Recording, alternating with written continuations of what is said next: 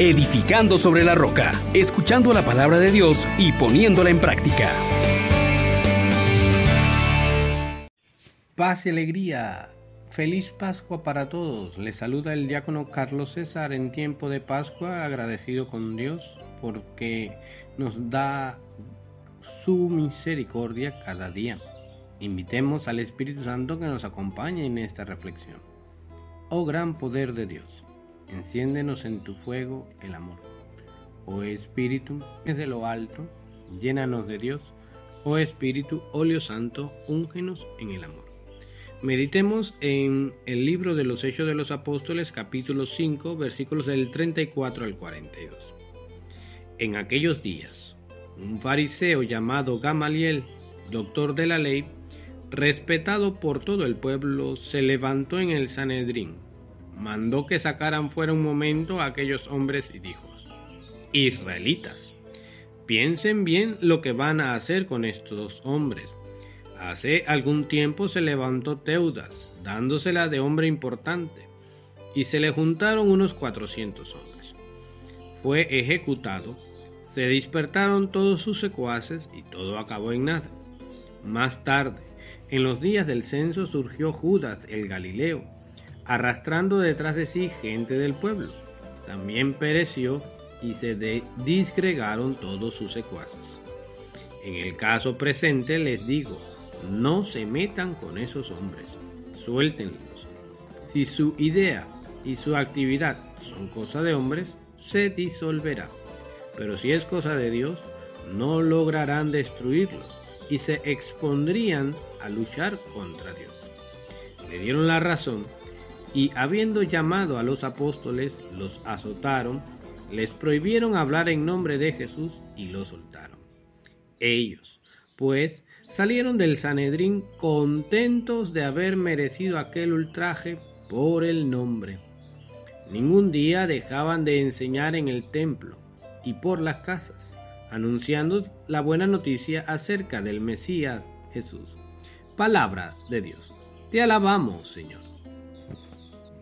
Queridos hermanos, qué palabra tan interesante en este tiempo de Pascua, donde los apóstoles nos presentan algo hermoso. Dice que salieron contentos de haber merecido aquel ultraje por el nombre de Jesús. Y gracias a una intervención notable de Gamaliel, el maestro de Saulo, se logra inclinar a los sanedritas a darle libertad a los apóstoles. Pero no obstante esto, fueron azotados y amenazados. Sin embargo, nos dice la palabra de Dios que ellos salieron gozosos por haber sufrido a causa del nombre de Jesús. Y nos presenta el texto una situación bien dispar.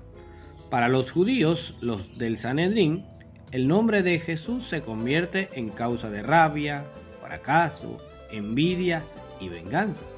Pero para los fieles seguidores de Cristo es fuerza, valentía, liberación y gozo en Él sufrir por Él. Preguntémonos también nosotros, ¿Qué causa en mí el nombre de Jesús el resucitado? Y es que el sentido de la alegría de los apóstoles que experimentan este gozo por padecer por Cristo, nos lo expone ya su santidad Juan Pablo II, cuando nos decía que la alegría cristiana es una realidad que no se puede describir fácilmente, porque es espiritual y también forma parte del misterio.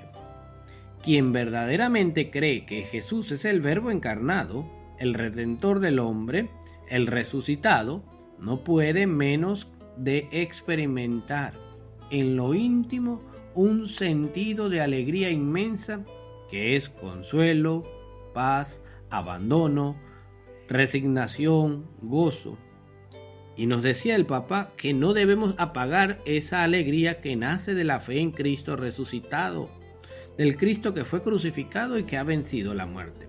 Y nos llamaba a testimoniar esta alegría, nuestra alegría, y habituarnos a gozar de esta alegría. Hermano, hermana, el cristiano es un hombre que vive su presente proyectado hacia el futuro. Ya experimenta la salvación consumada que será vida eterna, que es vida eterna. Se manifiesta este gozo de esperar la patria celeste. Es una espera vivida con la ayuda del Señor. Así lo manifiesta el salmista que hoy nos decía, el Señor es mi luz y mi salvación. ¿A quién temeré? Una cosa pido al Señor, eso buscaré. Habitar en la casa del Señor por los días de mi vida. Gozar de la dulzura del Señor contemplando su templo. Espero gozar de la dicha del Señor en el país de la vida. Espera en el Señor. Sé valiente, ten ánimo, espera en el Señor. Esa es nuestra tarea y que hoy podamos llevarla a cabo. Que el Señor les bendiga a todos en nombre del Padre, del Hijo y del Espíritu Santo. Amén. Les exhortamos, hermanos, por la misericordia de Dios, que pongan por obra la palabra y no se contenten solo con oírla